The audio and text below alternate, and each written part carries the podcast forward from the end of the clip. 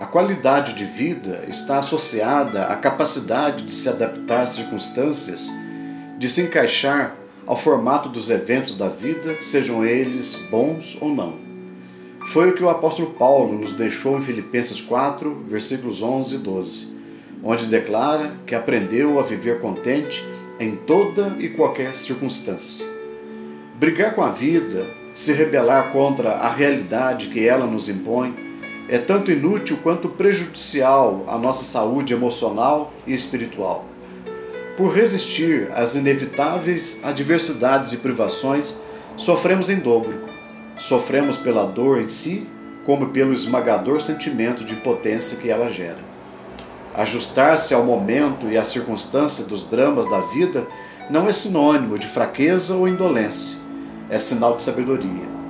A sabedoria da humildade de reconhecer-se dependente do poder de Deus.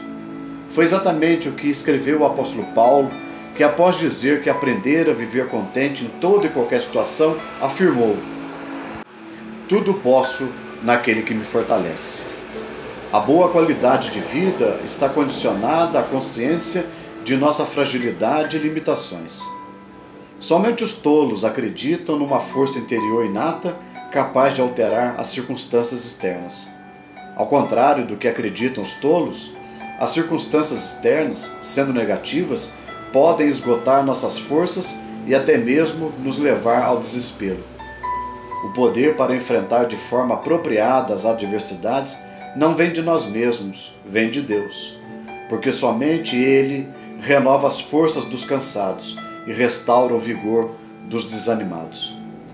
Aceitar o que não pode ser mudado não é se acomodar passivamente diante do obstáculo, é ser sensato bastante para mudar o curso dos próprios movimentos, a fim de descobrir rotas alternativas que sejam capazes de nos levar aonde precisamos chegar. Como fazem os rios, que se submetem a passagens estreitas, contornam pedras de um caminho, reduzem a velocidade, se necessário, sem jamais desistir do objetivo de desaguar no oceano. Esse poder de aceitar a vida tal como ela nos é oferecida, sem rebeldia e endurecimento, só é possível através da graça de Cristo, que aceitou o cálice da morte em nosso lugar, por ser consciente do propósito de seu Pai. Que ao nos depararmos com o um vale de sofrimento, possamos olhar para o Autor e Consumador da nossa fé, que já o venceu por nós sabendo que Ele é presente e poderoso para nos ajudar a atravessá-lo. Sou Jair Alves de Moura, pastor da Igreja Presbiteriana do Brasil, em Baipendi, Minas Gerais. Que a graça e a paz do Senhor Jesus seja com todos.